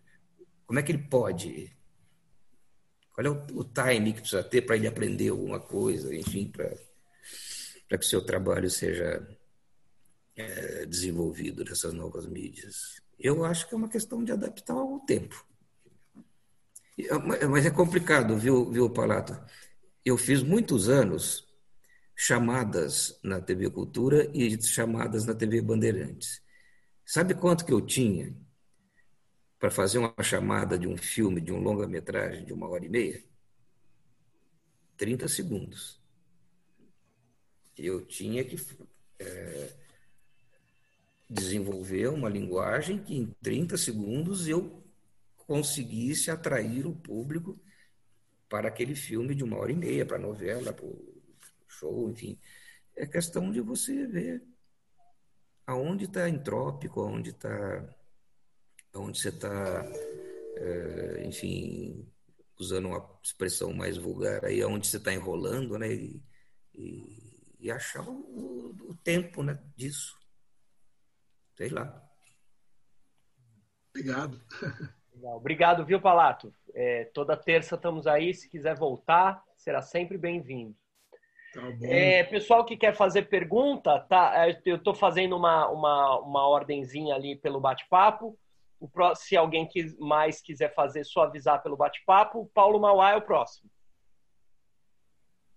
Grande Sibila, então parabéns mais uma vez. Eh, e eu vou cobrar junto com o Dezena, né? Nós vamos cobrar porque a gente está lá em São João ou Águas da Prata e não vai ser a água da fonte, com certeza. Uh, Sibila, me explica uma coisa. É, é, baseado mais ou menos na pergunta do Dezena. Você é estudante, professor da faculdade, roteirista, escritor de livro, dramaturgo. Uh, qual é o método, qual é a regra de escrever, lugar? Você morou em um monte. Na verdade, você fala de mitologia, mas a sua vida é uma epopeia, né? assim, em termos de morar em vários lugares, vários fusos horários. Como você tem isso é, dentro de uma regra de escrever várias coisas ao mesmo tempo? É de manhã, é à tarde, agora eu vou fazer isso, agora eu vou fazer aquilo. Ele, ele questionou sobre personagem, tá concentrado naquilo para fazer uma coisa. Eu quero saber assim: acordei, fiz isso. Não, não acordei, só vou fazer de noite. Como é que você estabelece uma regra de conduta para que você tenha um resultado bom? Ah, Paulo, não tenho não. Ah, a única coisa que eu, que, eu, que eu não abro mão é de ter aqui na minha casa ou, ou aí em São Paulo, quando é de ter vários lugares aonde eu possa ficar levando meu notebook para escrever. Eu sou muito preguiçoso. Então eu escrevo meia hora ali no, no meu escritório, paro, venho tomar um café, aí eu tenho uma mesa embaixo de uma árvore lá, levo tudo para lá, escrevo mais um pouco, paro, vou, vou andar lá em frente à sua casa, eh, volto. Eu não, não, não tenho método. Aliás, eu sou um, uma pessoa totalmente indisciplinada. Eu, por isso, eh, eu tento não deixar para a última hora, porque é, é, eu, eu não tenho essa disciplina de, muitos autores têm. Olha, vou escrever de manhã, vou escrever de noite, vou encher a cara para poder escrever. Eu, eu, eu, não tenho, gostaria de beber e saber escrever que ficaria mais fácil, né? Mas não, não tenho, não, não, não tenho método, não. Eu, eu tenho uma grande angústia quando eu acabo de escrever alguma coisa, eu fico pensando, será que eu vou escrever a próxima? Do que que eu vou escrever? Eu já escrevi tudo que eu achei que eu, eu do, do, do, que eu sabia, do pouco que eu sei, já escrevi. O que que eu vou inventar agora, porra? O que que eu vou escrever, né? Uma vontade louca de escrever uma comédia, mas não, não, não me dou bem. Eu tenho, eu tenho uma peça chamada O Bordel do Estado, que é acho que hoje seria muito, muito legal, né, de encenar essa peça. Bordel do Estado é um bordel, uma zona mesmo das vagabundas e tal, e onde as pessoas do, da época do Getúlio Vargas e tal frequentavam ali e ali um comunicava. Seria muito, muito interessante o bordel do Estado brasileiro hoje, mas eh, eu, eu não tenho, Paulo, eu não tenho uma disciplina. Eu gostaria de me disciplinar para escrever uma comédia, mas não, não, acho que eu vou ficar me devendo essa, essa disciplina. Tá o que me agrada muito é ficar mudando de lugar. Eu mando pela ah. casa inteira. Minha mulher até fala assim: pô, você tá louco? O que está acontecendo? Se o vizinho ver, você. Mas é. É meu jeito, eu não tenho outra, outra disciplina. Né? Tem gente Mas que. A, a, sua, a sua mobilidade é uma disciplina. É, na, na verdade, a, a, eu acho que eu fico com o saco cheio de, de mim é. mesmo, escrevendo, então eu paro um pouco e Fica pulando. Né? Fico pipocando daqui para lá. Eu, eu tenho quatro lugares de escrever aqui em casa, uma mesa em cada lugar. E, mas não tenho disciplina, não. O que eu gostaria mesmo é de mas não tenho disciplina para isso, como eu te disse, de escrever uma comédia é, que falasse um pouco dessa dessa pandemia mental, né, que a gente vive hoje no, no Brasil. Né? Obrigado, Sibili. Parabéns mais uma vez. Obrigado pela pergunta, Paulo. Obrigado por estar sempre com a gente aqui. É... Maria Mortati, sempre com a gente aqui também. Por favor, seja muito bem-vinda. Boa noite a Maria. todos, boa noite a todas. Boa noite, Sibila. Um prazer conhecê-lo, um prazer ouvi-lo. Parabéns pelo aniversário. Eu estou ouvindo aqui, imaginando essa sua serenidade e você, ao mesmo tempo, dizendo da sua inquietude, que escreve, levanta. É uma combinação muito interessante, não no sentido pejorativo neutro do interessante, mas que interessa muito para compreender esse lugar de quem escreve e pensa. É, gostei muito de conhecê-lo pessoalmente, ou mais pessoalmente. E me permita, não tenho uma pergunta, mas eu, enquanto você se contava, se narrava, eu estava vendo um personagem né, se narrando e lembrando da distinção que você aponta entre viver e narrar. Né? Uma vibração aqui muito boa, especialmente no seu livro O Homem Sem Passado, quando você menciona o capítulo da Os Anjos de Vinho. É isso? Ah? É, Asas do Desejo. Sim, e por isso mesmo, me lembrei da que você. Oh, esse é um, um filme que ninguém pode deixar de ver né, na vida. Sim, sim, sim. E a cena do anjo encarnando, né? E o preço que é. ele paga pelo amor. É, fiquei encantada. Agora eu quero ler o, o, o, livro, quero muito ler. Como é que esse homem sem passado vai encontrar justamente o passado da humanidade? Bem, mas não é exatamente uma pergunta, é apenas para dizer do meu prazer em ouvir e em conhecê-lo mais proximamente aqui. E espero que essa profícua produção continue com a comédia e com o que tiver por vir, né? porque para nós todos aqui é sempre um alento. Muito obrigada, então, e obrigada mais uma vez ao UBE por promover essas atividades e com gente tão encantadora, que nos faz ficar aqui em época de pandemia ouvindo com maior prazer, viu, Sibila? Sem olhar celular, sem como é que é comer pipoca, sem fazer xixi, sem levantar para buscar nada. Viu? Isso é a vida aqui entre nós. Muito obrigada. Obrigado pela, pelas suas palavras. E você sabe, é, o, o, o, é, uma coisa recente que eu estou sentindo em relação ao UBE, que a gente está podendo discutir bastante literatura. Eu ficava muito chateado às vezes que eu ia lá e não se falava de literatura. Falava de tudo.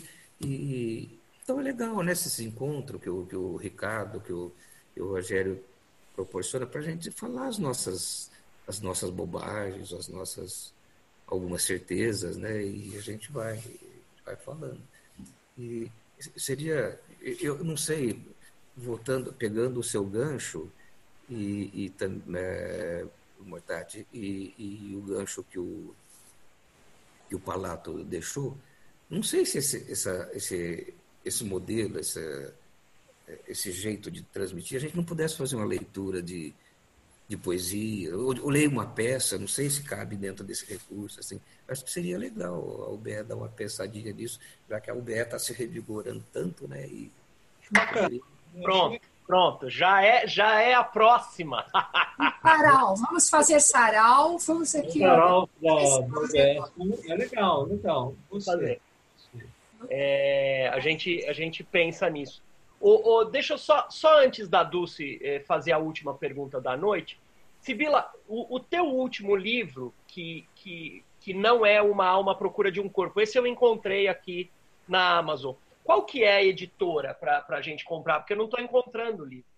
É a LP Books. LP Books. LP Books, tá. Que é, a mesma, que é a mesma editora do, de Uma Alma à Procura de um Corpo.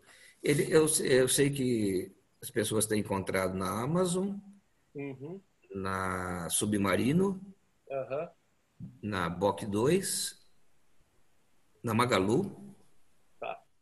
E tem mais uma aí que eu não lembro que está vendendo também. É LP Books Editora. E espero que logo, logo vai lá para o teu vizinho, lá na Martins Fontes. Aí você acha. Gente, é, quem quiser, eu acho que é sempre bom.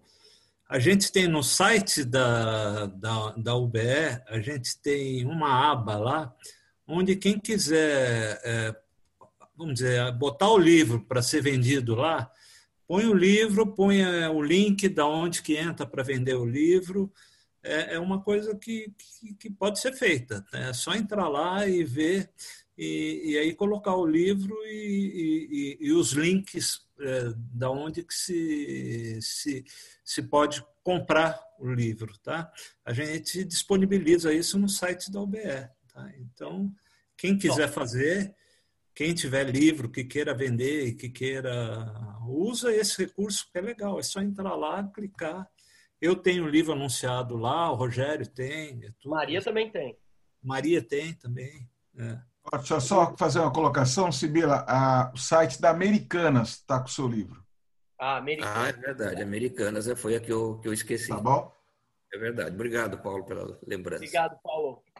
É, então, aqui só para esclarecer, no site da UBE, essa, essa página, que é, é, é a página que o UBE oferece para os sócios. Então, é ube.org.br, na aba Livros, só clica ali, tá divulgação de livros do portal da UBE.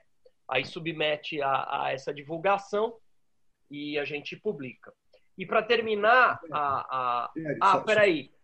Eu coloquei esse link aqui, olha. Ah, legal. Obrigado, Ricardo. É.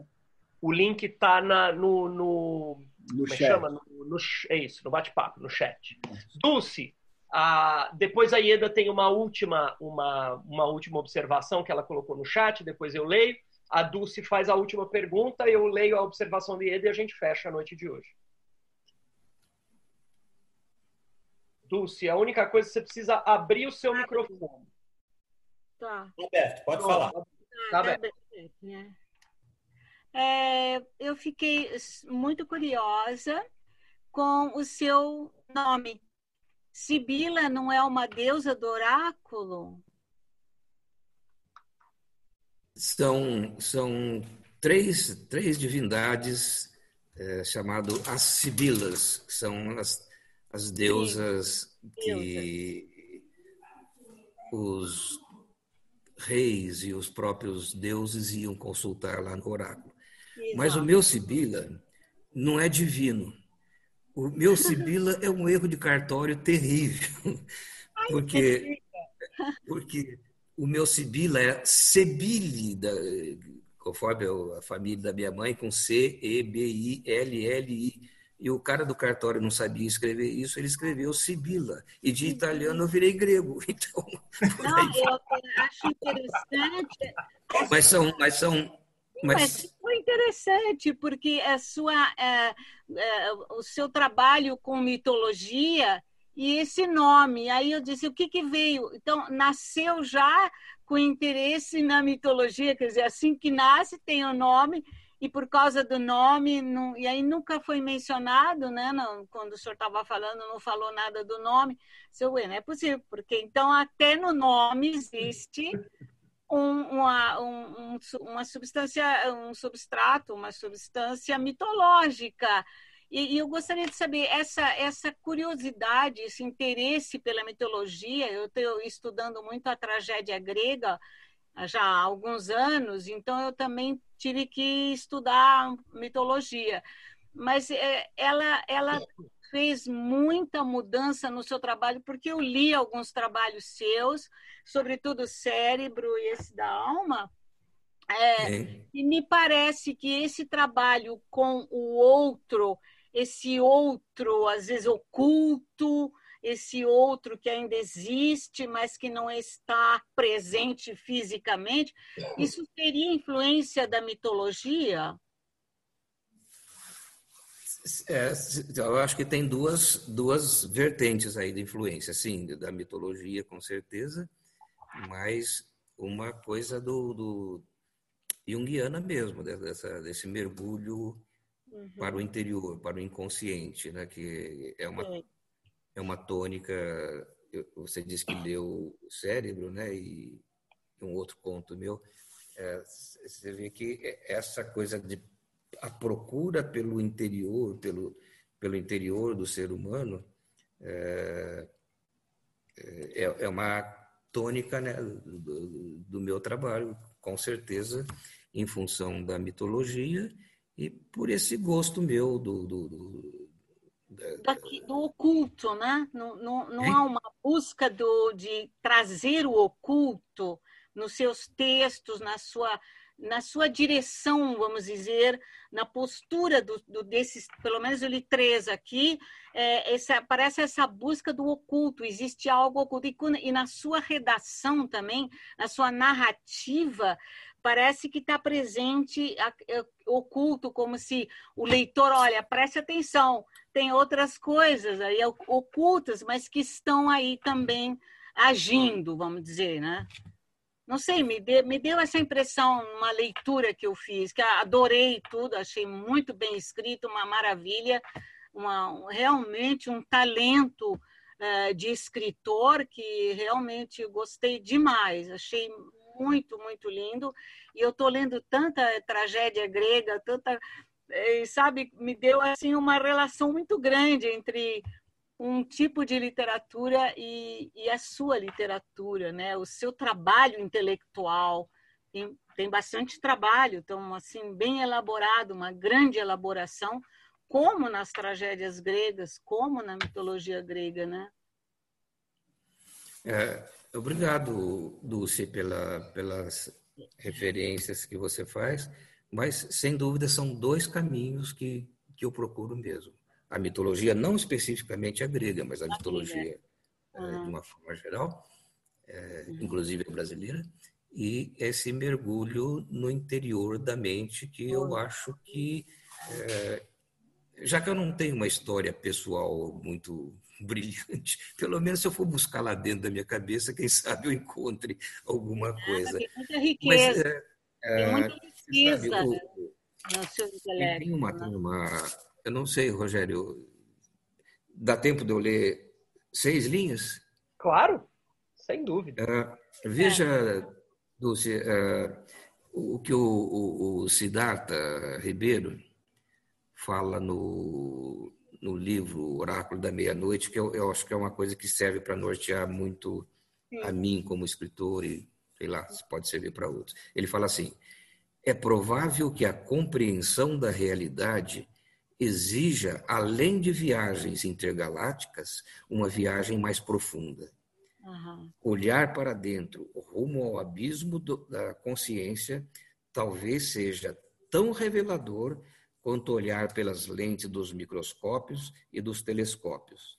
No futuro, sonhar será cada vez mais iluminador.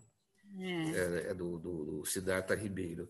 Quer dizer, é esse mergulho para dentro que eu acho que talvez a gente pudesse insistir um pouco. No meu caso, que eu estou com o saco cheio da realidade, então eu vou procurar em outro lugar, né? Alguma coisa que preste. Sim, é algo que não é só superficial, né? Superficial, por exemplo, a sua afirmação contra as redes sociais, esse né, trabalhar com, esse, com essa dimensão tecnológica que é muito rápida, que é muito fluente, que é líquida, como diz o Bauman lá, né? É, é, é. Muito líquido. Então, isso para um escritor, para um literato é, que quer justamente a profundidade, é, é, é, atualmente eu acho um trabalho árduo, mas necessário, porque a, toda a, a, relação entre as pessoas está muito superficial.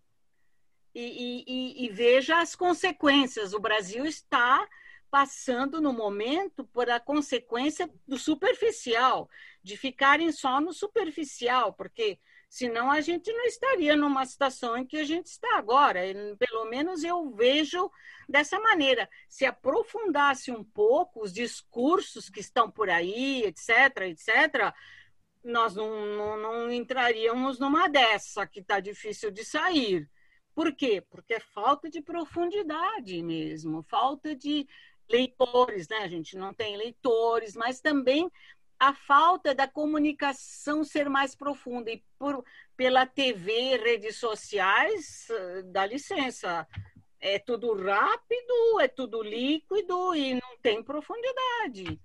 Então, nós precisamos realmente disso. É uma necessidade do ser humano, porque o que o, o que o ser humano tem mais e que define o ser humano é o pensamento, é o trabalho intelectual, isso que define a espécie humana. As outras espécies não têm isso, não tem esse trabalho. A nossa tem isso. O que define que é um ser humano? Seu trabalho intelectual.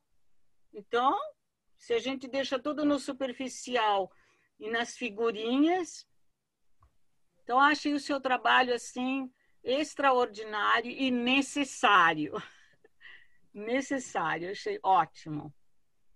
Obrigado, Dulce. Eu agradeço bastante, Dulce, as tuas palavras e, e, acho que é por aí mesmo, mas eu, eu acho que é um recurso, esse novo recurso precisa ser domado. Eu é. falei há uns, umas três semanas atrás com, com o, o Rogério, eu falei, Rogério, eu morro de medo desse troço, eu não sei mexer nos botões aqui para mas e hoje eu vejo que fantástico, está aqui, eu revi pessoas que. Sim, tem o um lado positivo, tem um lado gente bom. Um lado outro, gente que a gente vai tomar cachaça junto aqui depois. É, posso, posso é, complementar, Sibila? Eu tenho uma colega de faculdade que te conhece do Arena, que está aqui, que é a Nelly Gamboa. Ela, ela tá aí, ela é, dá boa noite. Oi, boa noite, Sibila. Não sei se você vai lembrar de Oi. mim lá do Arena. Com e certeza. Eu te vi, eu estava aqui a semana passada na entrevista do Marcelo Rubens Paiva e eu te vi, é, mas eu não quis escrever, falei para o Palado, eu falei, meu, semana que vem vai ser o Sibila, vamos lá. E estou muito feliz de te ver, fiquei muito contente. Ah, legal. E, e você está casada com o Palado? Estou casada com o Palado. Nossa, tá vendo? Mas olha. É, faz tempo já. Legal te ver, aquele, aqueles Legal trabalhos do Fiquei contente eram também. muito interessantes e isso que a UBE está fazendo aqui hoje uh, me lembra um pouco aquilo que era feito, né? Com o Chico. Lá no, no, no Teatro Arena. Eu acho muito importante. Obrigado por você estar tá aí. Não. Venha para o é interessante mesmo. É, vamos é. ver. Fiquei feliz é. mesmo de te ver. Nelly foi minha colega nas turmas de latim. Verdade. Verdade. Legal, obrigado por estar aqui, Nelly. Obrigada, um beijo. Um grande beijo. Deixa eu só dar um. um tem um pessoal que está nos assistindo pelo YouTube, que também eu queria dar boa noite a eles. É até uma aventura. A Estela Mares Rezende, a Luciane Balbino, que vai ser entrevistada aqui daqui a um mês, mais ou menos, e a Maria Valéria Rezende. Então, boa noite para elas. Estou mandando um beijo para todas, tá?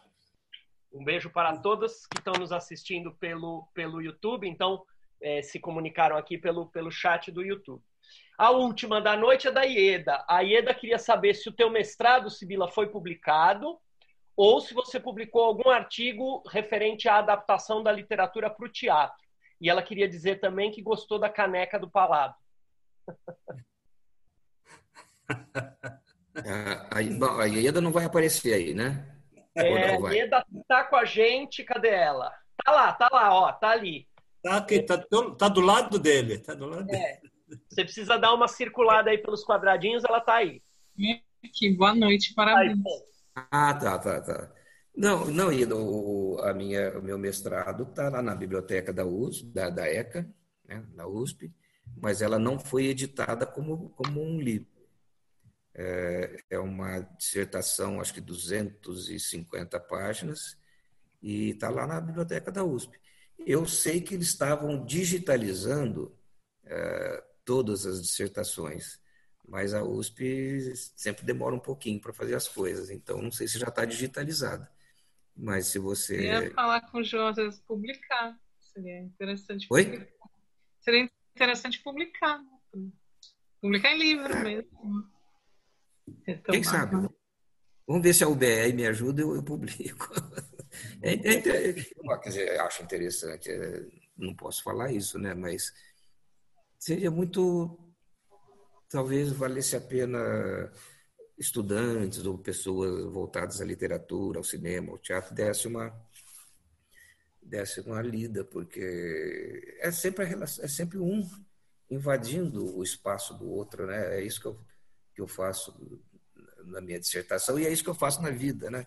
Meus livros têm muito de teatro, meu teatro tem muito do, do livro, se é que é possível aplicar literatura ao teatro, mas é, meus roteiros de cinema, dos do meus filmes também tem muito da, dessa interrelação dos meios, né? É, então é isso. Muito obrigado pela tua pela tua presença aqui. Eu que agradeço que justo hoje surgiu para mim até uma proposta de trabalho em relação ao Machado de Assis, adaptação do Machado ao teatro. Então, por isso você falou sobre isso. Foi o assunto do Olha, dia hoje aqui. Deixa eu te falar. É, não descarta essa possibilidade da adaptação. Eu só estou dizendo que não dá para trazer a literatura tal qual ela é para o palco. Mas é claro que dá para reescrever a partir da, da, da ideia né, do Machado de Assis, enfim. E ele escreveu teatro, mas também na época falavam que o teatro dele não era próprio para encenar, não era mais para ser lido. Mas é claro que ó, os contos podem ser, ser adaptados para o teatro, o cinema. E a é, atualidade, eu... né, do Machado. Não, mas é, é, uma, é uma, sei lá, talvez você possa me aconselhar mais do que eu a você, mas é, é, pega a ideia do Machado de Assis e reescreva, acho legal. O, o, que eu, o que eu digo e que está lá na minha dissertação é que não dá para pegar o texto da literatura tal qual ele é e dar para alguém falar em cima do palco. Não fala, não sai, não vai. Mas reescreve, coloca isso na boca dos. O Palato está por aí, ainda pega, pega, coloca esse texto na, na, de uma forma que os atores possam falar. Né? Como diria o Chico de Assis, precisa escrever coisas que caibam na boca dos, dos atores para, para o teatro. Né? É, mas eu acho que vai, vai em frente. Não desiste, não. Vai em frente. Toca em frente. Já é difícil fazer teatro e literatura, você ainda vai ter, faça, vai, vai fazer. Vai fazer. Obrigado. Obrigado, Ieda. Pessoal, só antes da gente encerrar, é, como eu sempre tenho feito, vou mostrar para vocês as nossas próximas entrevistas. Só um segundo. Hum. É, um segundinho. É, pronto, compartilhando aqui com vocês então as nossas próximas entrevistas. Só um segundinho. Pronto. É, semana que vem a gente vai entrevistar o Fernando Moraes, 30 de junho, sempre terças às 19. Todo mundo já está se acostumando. Semana que vem a gente tem o Fernando Moraes, autor de grandes biografias de sucesso. Depois, no dia 7 de julho, Mailson Furtado Viana, que venceu o prêmio Jabuti, é, é, com uma publicação independente de poesia e o livro do ano, em 2018. Josélia Aguiar, dia 14 de julho, é, autora da biografia do Jorge Amado, que saiu em 2018, foi premiada em 2019 com o Jabuti de biografia. 21 de julho, Estera Marres Rezende, grande escritora, é, dia 28 de julho, Maria Fernanda Elias Malho, é, também vencedora Jabuti. É, 4 de agosto, Ricardo Viveiros, que é um, um além de ser escritor, tem uma vivência é, importante com, com comunicação. E a Luciane Balbino, que é uma escritora que está morando em Portugal e tem se aproximado da, da, da UBE, vai falar também dos livros dela. Então, é, temos aí a agenda está animada. É... Ricardo, por favor, se despede e a gente encerra. Pessoal, muito legal, Sibila, mais uma vez parabéns. Parabéns não só pela entrevista, mas também pelo teu aniversário. É, eu acho que a gente bateu um papo muito agradável aqui, foi muito gostoso. Aos que estão presentes é, e, e, que possam indicar para outras pessoas, eu acho que indiquem é, façam indica... entrem no site da UBE e indiquem é, quem vocês acham que merece levar o prêmio Jucapato como, persona... como intelectual do ano, tá? Eu acho que isso é bom. é, a gente fazer um, um, um prêmio Jucapato com bastante votação, né? É, e até a próxima semana, quando a gente vai estar aqui com o Fernando Moraes. Né? Muito obrigado a todos e estamos ainda no começo da semana, né? Uma boa semana para todo mundo, tá bom? Sibila, um grande abraço, meu amigo. Muito legal a tua participação. Gostei muito de te entrevistar. Um abraço. Obrigado, Ricardo. Obrigado, Rogério. Obrigado a todos os amigos que compareceram aí e conversaram com a gente. E estamos sempre disponíveis e, e, e, vamos dar esse apoio aí que a UBE precisa nesse novo, nesse novo momento, nessa nova fase. Então, agradeço muito a vocês. Muito obrigado. Nicodemos, um beijo, amigo. Prazer te ver. É... Um abraço, Ricardo, meu querido, amado. E um a todos aí. Estou com saudade de você, Nicodemos. Estamos voltando, estamos voltando. Estamos voltando, tá? Mas estou junto, unido e cada vez mais confiante, vendo aí né, que a UBE está incorporando novamente, assumindo seu lugar né, na luta é né, contra o neofascismo e pela democracia. Parabéns ao José Carlos Nossa Sibila. obrigação, né? Sibila, Sibila, parabéns pela entrevista maravilhosa, tá? E um abraço para todos. beijo para você. Um abraço, amigo Deus. Muito obrigado. Então, muito obrigado a todos, especialmente muito obrigado ao entrevistado de hoje, que foi José Carlos Sibila. E esperamos todos vocês. Obrigado, viu, Sibila? Um grande abraço para você. E esperamos todos vocês na semana que vem, na próxima entrevista com o Fernando Moraes. Uma boa noite a todos. Um abraço.